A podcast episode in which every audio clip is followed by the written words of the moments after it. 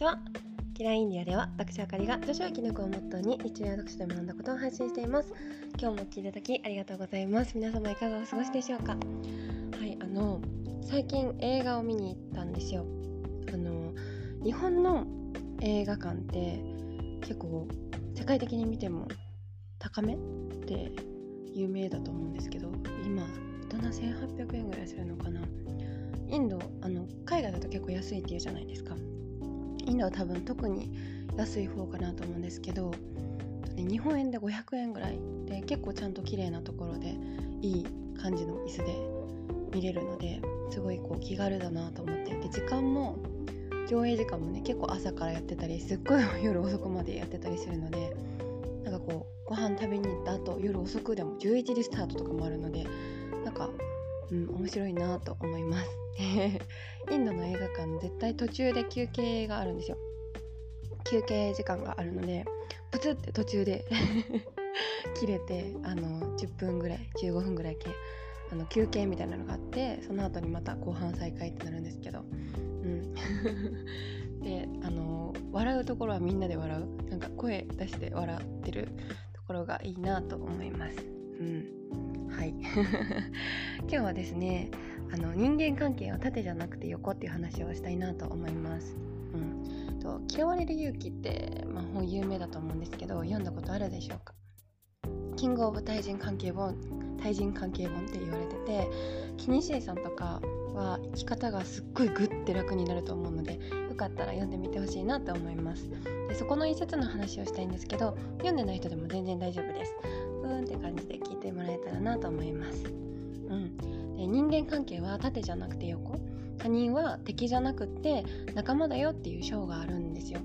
で他の人が比較対象縦だとね自分の上下があるわけじゃないですか。だから比較対象でなんか会う人会う人私が勝ちとか負けとか競争してると なんかこう優劣をつけてると全員と戦わなきゃ戦わなきゃいけない。全員敵。世界は敵になっちゃう。うん、でその認識は自分のことを不幸にするからそういう競争の舞台から降りて人間関係は縦じゃな上下の縦じゃなくって横だよ敵じゃなくて仲間だよっていう認識をしましょうっていう教えなんですけどで評価するとか上に見るとか下に見るとかあと比較するとか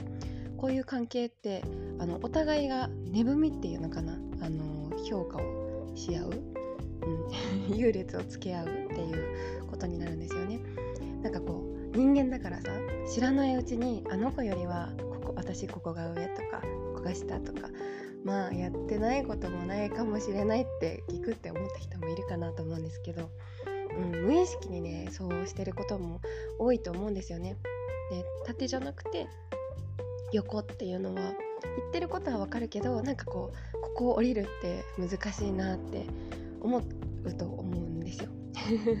でそれっていうのも振り返ってみると私たちってちっちゃい時からよくできたら褒めてもらえたし賢かったら他の子よりも勉強ができたら褒めてもらったし走りが速かったら褒めてもらえたしそれはこう比較した誰かがいて自分が褒めてもらうってこと多くなかったですか？周りと比べて何かができるとか周りと比べて走りが速いとかね、うん、相対評価みたいな。何々ちゃんよりできるっていうことに自分も優越感を持ったりとかしてこういろんな感情を子供の時獲得してきたと思うんですよ。うん、人間だからねそうやってこう自分を作っていったといろんな感情を育てていったと思うんですけど私は誰よりできて誰よりできてないとか誰より背が高くて誰より背が低いとか、うん、そういうのをこうテストも受験も就活も私たちって決まった枠を競わなければいけなかったからしょうがなかったのかなとも思うんですよ。刷り込まれてきちゃってる。なんかこう人に負けちゃったら縦で見てて それがもう大前提であのそう競わされるようなフィールドがあったじゃんみたいな。うん、で人に負けたら自分の分の席がなくなっちゃう自分の分がなくなっちゃうように思って長年ねこうこの競争気質が染み込まれ染み込んできたというか石取りゲームみたいな構図で人のことを他人あの人のことを敵って思っちゃうみたいな感じかなと思います。うん、でそうなんですよ 私たちはだから知らず知らずのうちに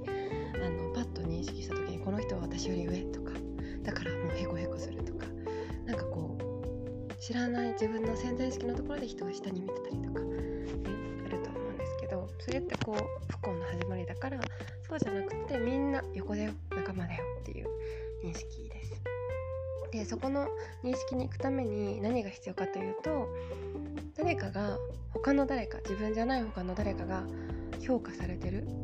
ことでこうモヤモヤしてるともうそこは競争にのフィールドに乗ってるんですよね。だからあの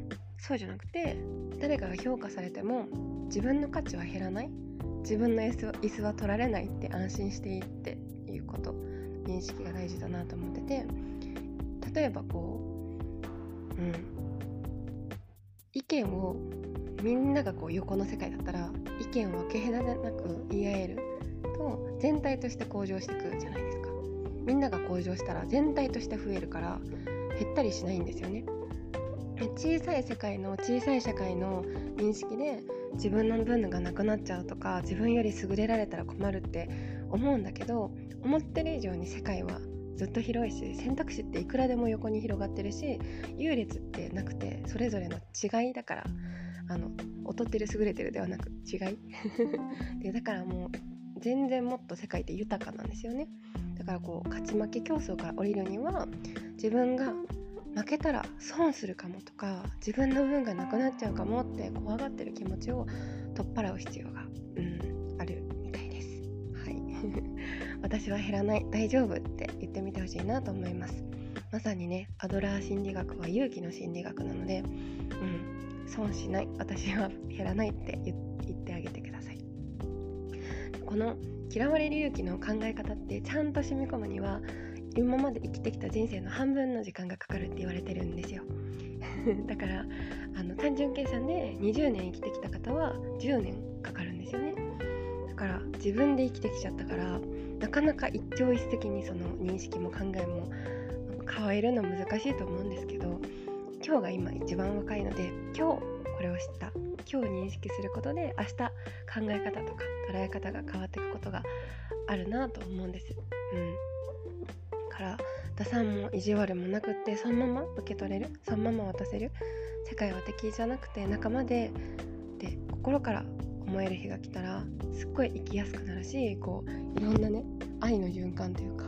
いろんなものをもっと幸せに感じられ安くなってぐっと生きやすくなるんじゃないかなと思ってはい今日は嫌われる勇気から そんな話をしていました、では今日も最後までお聴きいただきありがとうございました。また次回のポッドキャストでお会いしましょう。